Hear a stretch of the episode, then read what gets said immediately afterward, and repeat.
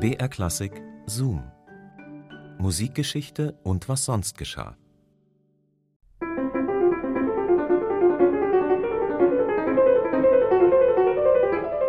Schumann übt wie ein Besessener. Sechs bis sieben Stunden am Tag sitzt er am Klavier und spielt. Tonleitern rauf und runter, Etüden mit fingerbrecherischen Läufen und die großen Prüfsteine der Klavierliteratur.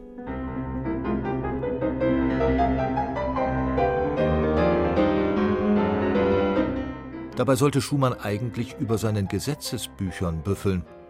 Aber der junge Jurastudent hat ganz andere Pläne für die Zukunft.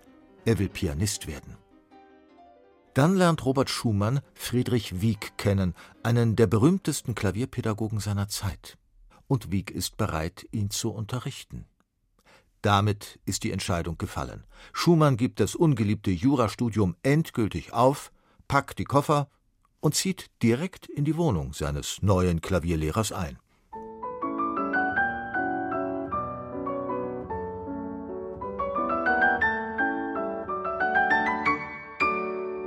Wieck ist von Schumanns Talent überzeugt. Vom Talent, nicht aber von seiner Technik, die sich der 20-Jährige großteils selbst beigebracht hat.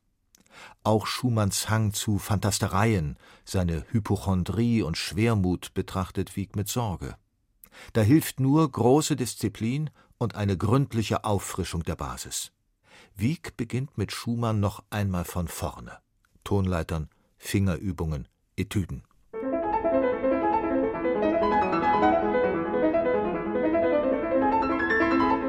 Doch Schumann ist ungeduldig, ihm geht es zu langsam vorwärts.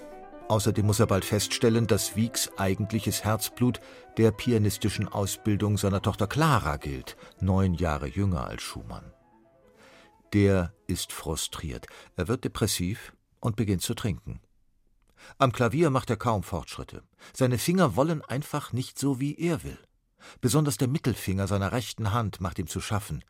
Er ist langsam, schwach und lässt sich nur schwer unter Kontrolle halten. Schumann übt verbissen weiter, bis er ein unangenehmes Ziehen im rechten Arm verspürt.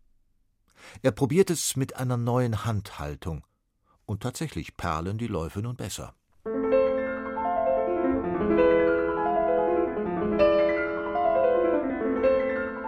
Doch der Erfolg ist nur von kurzer Dauer. Bald treten erste Lähmungserscheinungen in der Hand auf. Schumann ist verzweifelt. Kurz zuvor ist Friedrich Wieck mit Clara auf eine Konzertreise nach Paris aufgebrochen. Schumann muss zu Hause bleiben.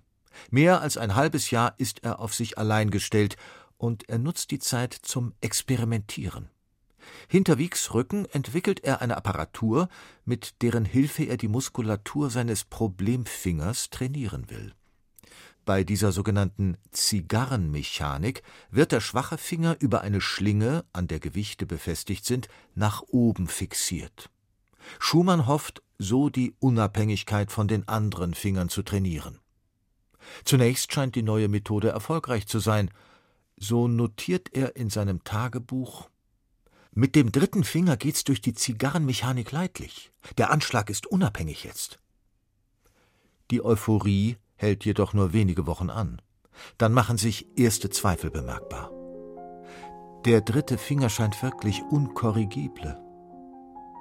Kurz darauf kehrt Wieck mit Clara von der erfolgreichen Reise zurück.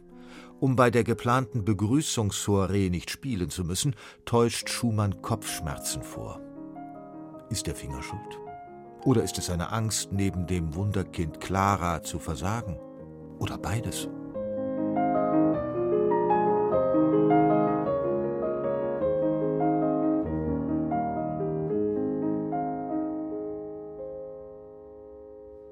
Ein paar Wochen später kommt es zu einer heftigen Auseinandersetzung zwischen Schumann und Wieck. Der ist von Schumanns eigenmächtigen Selbstversuchen ganz und gar nicht begeistert und warnt vor den Gefahren solcher Gerätschaften. Offensichtlich hat er nicht ganz Unrecht mit seinen Bedenken, denn zwei Tage später, am 14. Juni 1832, notiert Robert Schumann in sein Tagebuch Der dritte Finger ist vollkommen steif.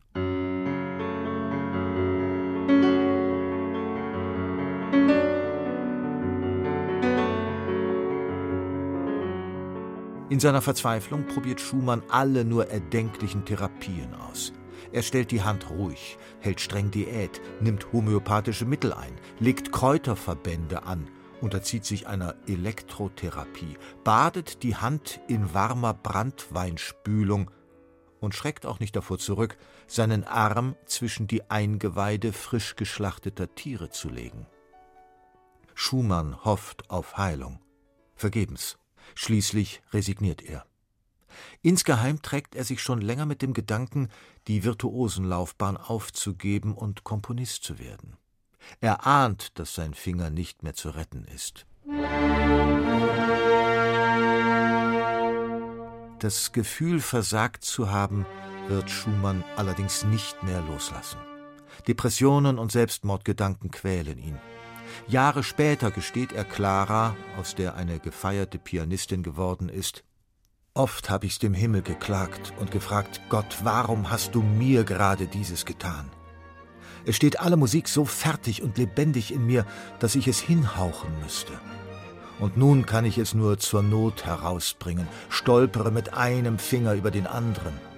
Das ist gar erschrecklich und hat mir schon viele Schmerzen gemacht. Zwei Jahre später heiraten die beiden. Künftig bringt Clara seine Musik zum Klingen und die Nachwelt wird es Schumann danken, dass er kein Pianist geworden ist.